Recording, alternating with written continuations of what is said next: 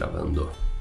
Tá zero graus lá fora e a gente decidiu gravar no estúdio. Agora a gente tá na época de invernação. A gente tá invernando aqui no nosso estúdio. Ó. Olha que bonito. também em Vancouver. Olha que né? bonito estúdio, dá pra ver até a placa do YouTube aqui. Então, pessoal, sejam bem-vindos ao nosso canal. A gente cobre o assunto Canadá há 15 anos já. Já, a gente pode, já. Se inclui 15, seu blog, dá 15 anos já, né? 15 anos.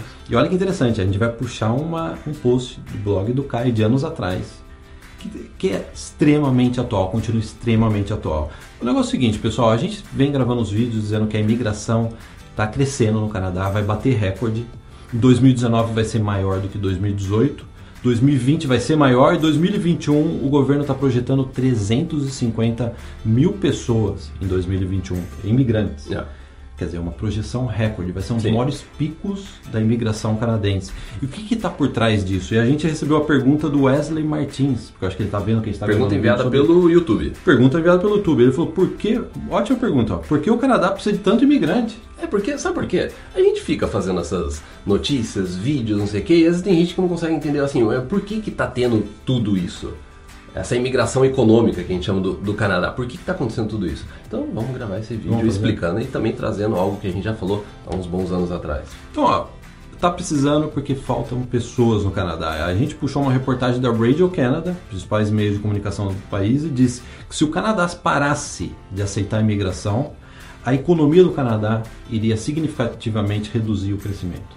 Não. Então essa é a regra. Se Não. parar, se parar de entrar, não tem com quem trabalhar, tá faltando vaga em determinados postos de emprego e a economia iria reduzir porque as empresas não conseguem continuar Não. movimentando. né? Posso trazer então aquele post de dois... Vamos trazer o post, é o post Pessoal. momento Carlinhos Ovidente, pessoal. Blog do Caio Preza, post de. tá no ar ainda, vocês podem ver, o blog foi arquivado, mas tá no ar.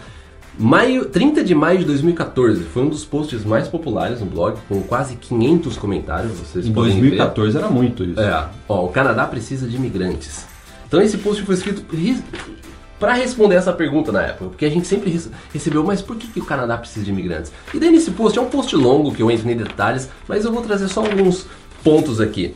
Eu começo falando assim, será, mas será que precisa realmente de imigrantes? Será que não é tudo, é só fica falando? Porque. Então, não, não. Coloquei, sim, o Canadá precisa de muitos imigrantes em caixa alta.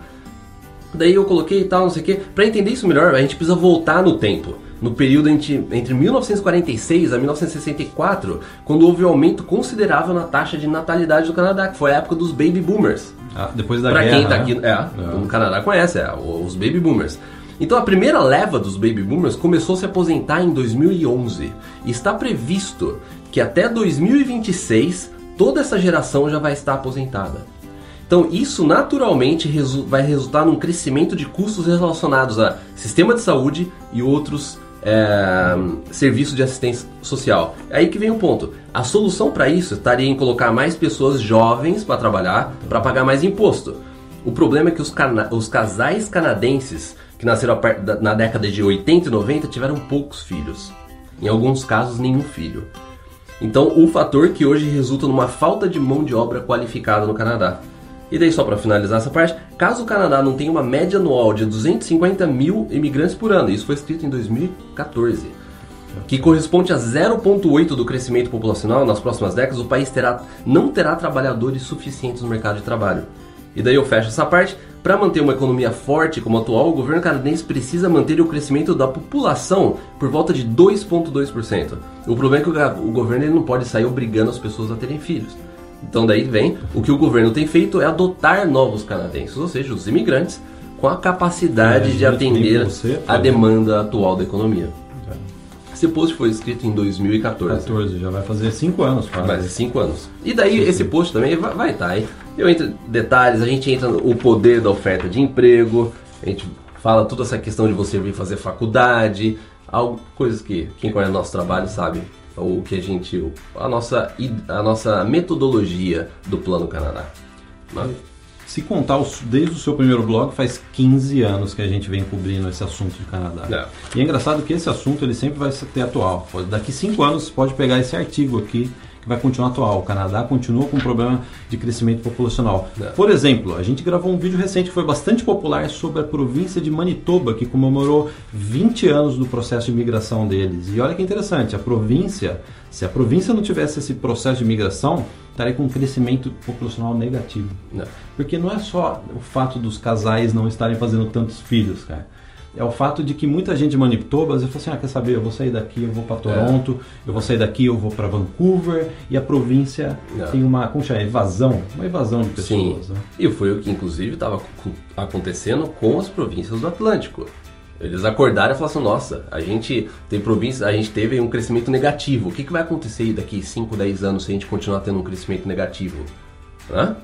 Daí veio o Atlântico, o projeto do Atlântico, o piloto, e é isso que a gente vê. Então, na verdade, é, e tem- você consegue encontrar todos os relatórios, hoje, todos esses números que a gente encontrou no, no próprio site oficial da imigração, da Statis- Statistic Canada. Você consegue encontrar toda essa parte de crescimento, como é que é a cada província, e é por aí você co- começa a entender o porquê que as províncias fazem determinados moves em termos de imigração para atender essa questão da economia e também da falta de mão de obra no país.